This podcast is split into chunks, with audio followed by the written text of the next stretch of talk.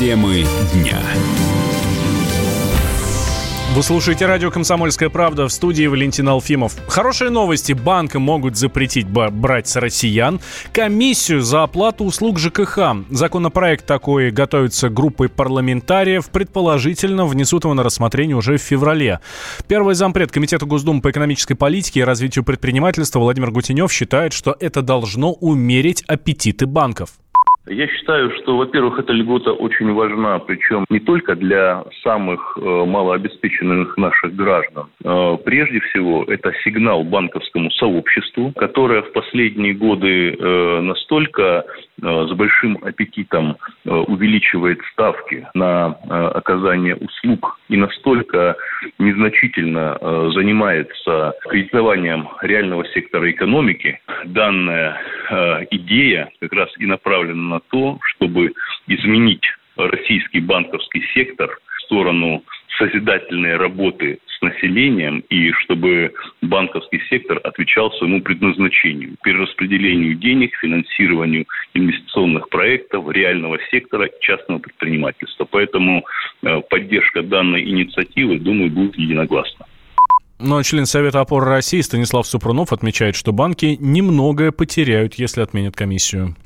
Да, действительно, для банков это будет выпадающим источником дохода. Стоит отметить, что, например, сейчас ставки по депозитам, они не такие высокие, да, а за вот этот вот там перевод, за какую-то краткосрочную, ну, от 0,5 до 2%. Все зависит, конечно, от банка, соответственно, от его аппетита. Стоит отметить, что сейчас очень много компаний коммунальных, они уже наладили свои платежные системы и принимают платежи уже без комиссии. Так что те, кто пользуется услугами вот таких вот банков с большой комиссией и платят через них, ну, соответственно, деньги, их становится с каждым годом годом все меньше и меньше. Поэтому тенденция того, что платежи уже будут э, беспроцентные за перевод, а она уже есть, эта тенденция. И хотелось бы заметить, что для малоимущих в основном граждан вот эта вот комиссия, она играет большую роль. Если ее отменят, это позволило бы снизить для них расходы за коммунальные платежи. Сейчас комиссия с таких платежей составляет в среднем от э, полупроцента до двух процентов. То есть, например, с платежа в 6 тысяч рублей приходится дополнительно заплатить от 30 до 120 рублей. Но при этом уже сегодня есть несколько способов оплачивать коммунальные услуги без комиссии. Во-первых, некоторые крупные банки не берут дополнительные проценты, если вы оплачиваете онлайн а, через личный банковский интернет-кабинет. А еще в некоторых регионах можно заплатить ЖКХ без добавки через местные сайты госуслуг. Иногда такая возможность есть, если вы платите напрямую по поставщикам услуг, то есть, ну, скажем, заводу на сайте местного водоканала. Это возможно, если у этого водоканала с какими-то банками заключены партнерские договоры. Депутат Госдумы, первый зампред Комитета по экономической политике, промышленности, э, инновационному развитию и предпринимательству Владимир Гутенев говорит, что вот как раз вот эта вся история должна умерить аппетиты банков. Финляндии заинтересовались скоростной железной дорогой из Москвы. Министр торговли Вилли э, Скиннери э, рассказал РБК, что обсудил с главой РЖД возможности запуска высокос... высокоскоростного поезда по маршруту Москва-Хельсинки. Проект позволил бы нарастить туристическую активность, говорит финский политик. Как считает вице-президент Российского союза туриндустрии Юрий Барзыкин, в случае продления высокоскоростной железной дороги э, из Москвы до Хельсинки турпоток из Финляндии в российскую столицу будет расти расти? Конечно, это позитивно отразится, потому что логистика улучшится, соответственно, поток увеличится. Но они и так являются одним из самых крупных поставщиков нам гостей, не только в Москву, ну, прежде всего, Санкт-Петербург, в целом северо-запад. Москва выиграет, потому что сейчас происходит таким образом, через Сапсан, через Питер едут сюда, проводят и возвращаются. Если будет отдельная, скажем, не ветка, а направление, то это только лучше будет. Так что позитивно. ЖД транспорт, он недорогой.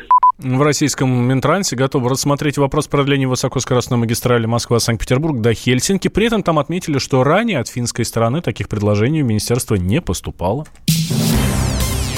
Для депутатов хотят ввести запрет на мобильники во время заседаний. Это инициатива члена общественной палаты Султана Хамзаева. Он уже направил предложение спикеру Госдумы. По словам Хамзаева, во время утверждения нового главы правительства Михаила Мишустина больше 40% присутствующих в зале Госдумы уткнулись в свои мобильные телефоны.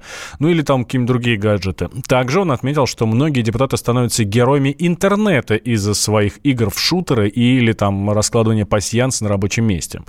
Против такого запрета выступил депутат депутат Виталий Милонов. Он подчеркивает, что телефоны парламентариям всегда нужны для справочных материалов в связи, э, ну и, собственно, и связи с общественниками, такими как, например, Султан Хамзаев просто, может быть, некоторые активисты, общественники не в курсе, не знают, что гаджеты это не только их любимые PlayStation и Nintendo. Гаджеты это также еще и планшеты, которые используются для хранения и сбора информации. И также это является огромными, ну, по сути дела, справочниками у тебя в электронном виде. И если активисты уличили кого-то, что вместо рассмотрения законопроекта он увлекается направлением движения ракетки Тайгером Вудзом в симуляторе гольфа, то это, конечно, безобразие. Получается, что на, на, на зло соседу выколи глаз, что ли? Зачем? Телефоны, они нужны, ну, мы же на связи постоянно находимся. Те же самые общественники, когда там срочно что-то происходит, звонят нам на телефон там, в любое время дня и ночи. Если они хотят что-то запретить, я им могу подсказать. Запретить айфоны, например. Вот айфоны запретить, я согласен.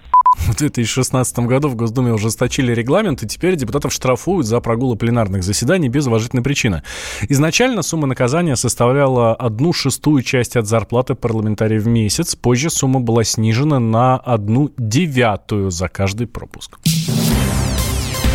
Реванш Хабиба Нурмагомедова и Конора Макгрегора все-таки состоится. Такой анонс выпустил глава UFC Дана Уайт, э, но с оговоркой, если Конор э, победит в бое с Серона. Но, собственно, он победил. При этом Уайт категорически отверг возможность того, что реванш Хабиба и Конор может пройти в Москве. Тему продолжит моя коллега э, Илона Аганджанян.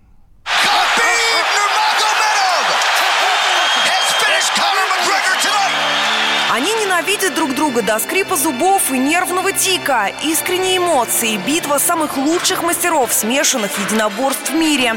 Что может быть более желанным для фанатов ММА?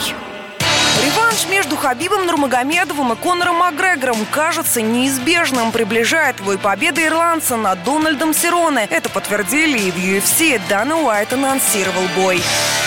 До скрипа зубов он умолял о матче реванша с Хабибом Нурмагомедовым. И думаю, больше не стоит оставлять это в секрете. Если он победит в субботу, его ждет долгожданный бой, который поставит рекорд по продажам прав на трансляции в истории UFC. Это будет лучший бой в истории.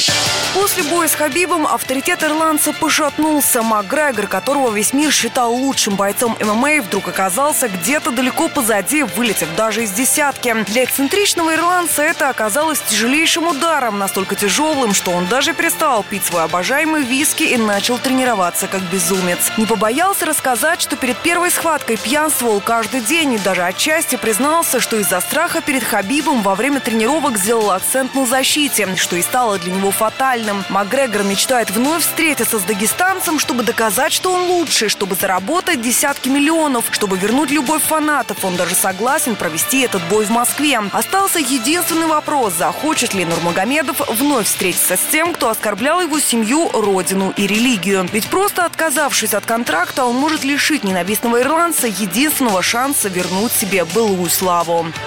Я думаю, что чтобы встретиться, ему надо сделать, как я сделал, чтобы за просьбу подраться 10 боев на бедной серии. Тогда мы подумаем о реванше. А пока выигрывать второсортных бойцов, пока я там буду, такого не будет.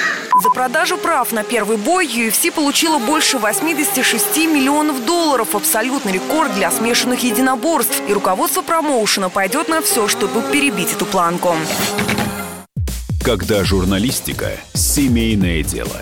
Мы с э, Юлькой так немножко поспорили. Это не по теме сегодня. Когда сложно договориться. Да здесь даже вопрос не в том, кто не скачет тут москаль. Да мы перетопчемся, и мы уже проехали эту историю когда нужно найти компромисс. Что же все-таки произошло, что людей разделило? Украина, Белоруссия и Россия – это один народ. Приходится все объяснять простыми словами. Программа Андрея и Юлии Норкиных на радио «Комсомольская правда». По средам в 8 вечера по Москве. Ты мне после эфира все скажешь? Ничего я тебе не буду говорить.